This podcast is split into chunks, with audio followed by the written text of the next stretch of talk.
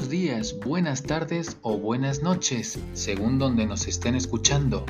Mi nombre es Javier Taboada de Zúñiga y estáis escuchando Idiomas B2B, un podcast donde os hablaremos de temas relacionados con los idiomas dentro del mundo de los negocios, por ejemplo, cómo y cuándo intervenir en una reunión de negocios a nivel nacional e internacional algunos consejos sobre el tipo de empresario con el que vais a hacer negocios en el extranjero, algunos proverbios y o refranes populares del mundo y muchos temas más. Este podcast no es el típico podcast de idiomas en el que se habla solo de vocabulario, gramática y pronunciación entre otras cosas. Nosotros queremos ser ese podcast amigable que viaja contigo mientras estás atascado en el tráfico, subido en el metro o autobús o simplemente en tu casa tranquilo, descansando después de una larga jornada de trabajo. Y ahora sí, comenzamos.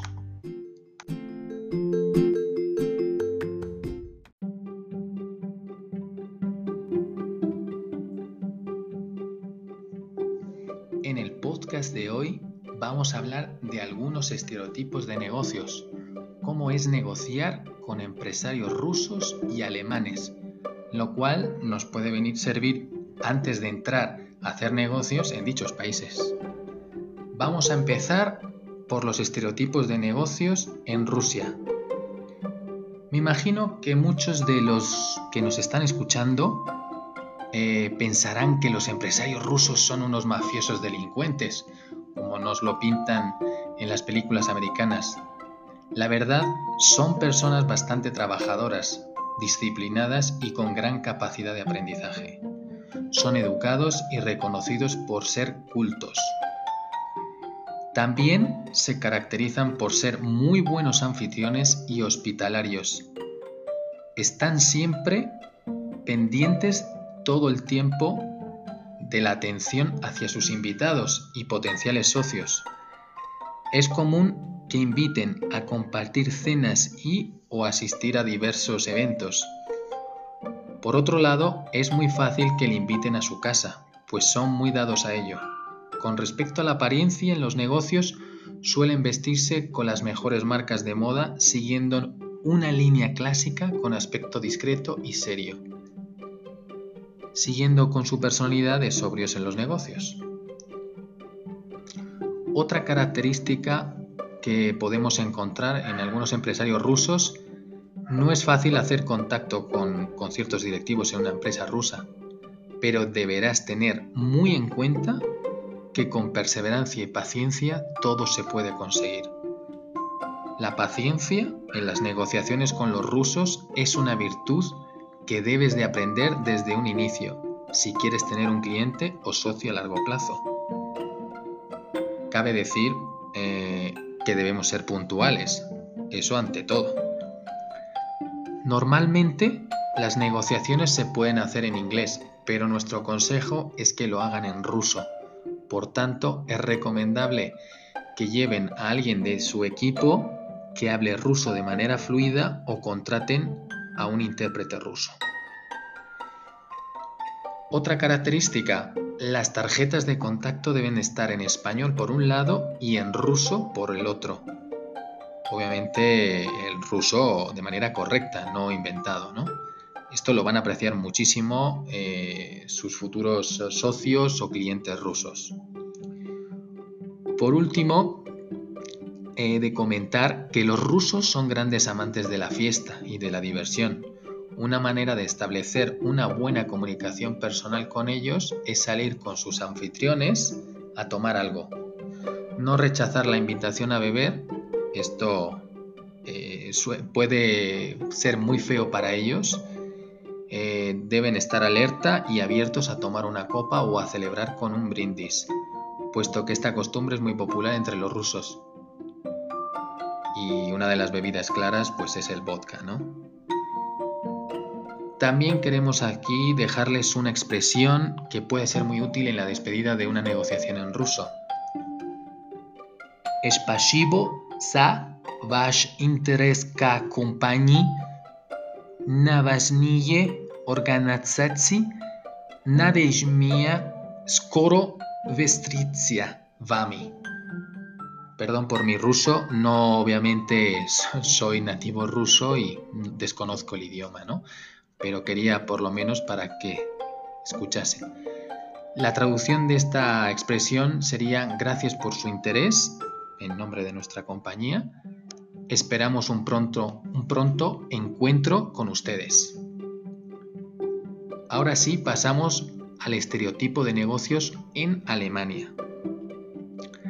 Sabemos de sobra que los alemanes respetan mucho la puntualidad y son personas muy cultas. Por ejemplo, en la parte musical, en el deporte, en la literatura, entre otros muchos temas más. Si vas a hacer negocios con empresarios alemanes, deberás tener muy en cuenta que los alemanes prefieren negociar en su idioma. Es por esto que debemos evitar hacer la negociación en inglés y contratar a un intérprete alemán. Lo mismo sucede con las tarjetas de presentación. Al igual que con los rusos, en Alemania sería muy educado y profesional que llevásemos unas tarjetas que por un lado esté en el idioma español y por el otro en el idioma alemán, al que nos vamos a dirigir en el país a hacer negocios. Deberéis llevar bien estructurada y muy muy clara vuestra presentación de negocio. ¿Y cuáles serían vuestras intenciones? ¿Y qué ganarían ellos al contratar vuestros servicios o comprar vuestro producto? Ellos suelen ser muy formales y directos a la hora de negociar. O sea, es tengan muy presente que deben de ir al grano. Los alemanes son muy conscientes de su jerarquía y esperan que usted se maneje con niveles apropiados de respeto. Es muy claro que a la hora del saludo debe ser solo con un apretón de manos. Nada más, ni besos ni nada. Es poco frecuente mantener una comida de negocios con empresarios alemanes, pero sí pueden ir a un bar a tomar algunas cervezas de manera amistosa y sin hablar demasiado de negocios porque puede llegar a, ser un poco molesto, ¿verdad? Los alemanes valoran mucho la calidad del producto y no suelen mirar demasiado el precio. Ellos tienden a considerar como un valor agregado la certificación de sus productos, no solo a nivel europeo, sino también en su etiquetado en Alemania. Los plazos de pago en Alemania suelen ser cortos, aproximadamente unos 30 días, por último, queremos hacer mención sobre los alemanes y es que, aunque son personas de palabra, los acuerdos finales deben ser reflejados en un contrato y firmados por ambas partes. Los regalos no son una costumbre muy extendida, pero si lo, hacen, que no sea de mucho valor. Ellos aprecian el gesto, no el valor del regalo. Y como hicimos con la parte rusa, vamos a dejaros una expresión muy útil en una negociación en alemán. Darf ich kurz unterbrechen? Que significaría ¿me permiten la interrupción?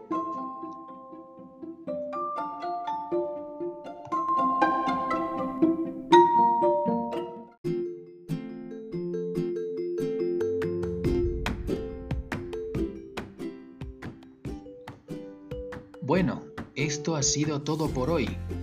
Esperamos que os haya gustado mucho el podcast de hoy y que nos sigáis escuchando en próximos episodios. La verdad es que estamos muy contentos por nuestro primer podcast, que ha tenido una muy buena aceptación y ojalá nos sigan escuchando mucha más gente. Por favor, apoyarnos compartiéndolo con vuestros amigos y compañeros de trabajo para que más gente lo pueda disfrutar. Os esperamos en el próximo podcast de idiomas B2B. ¡Chao!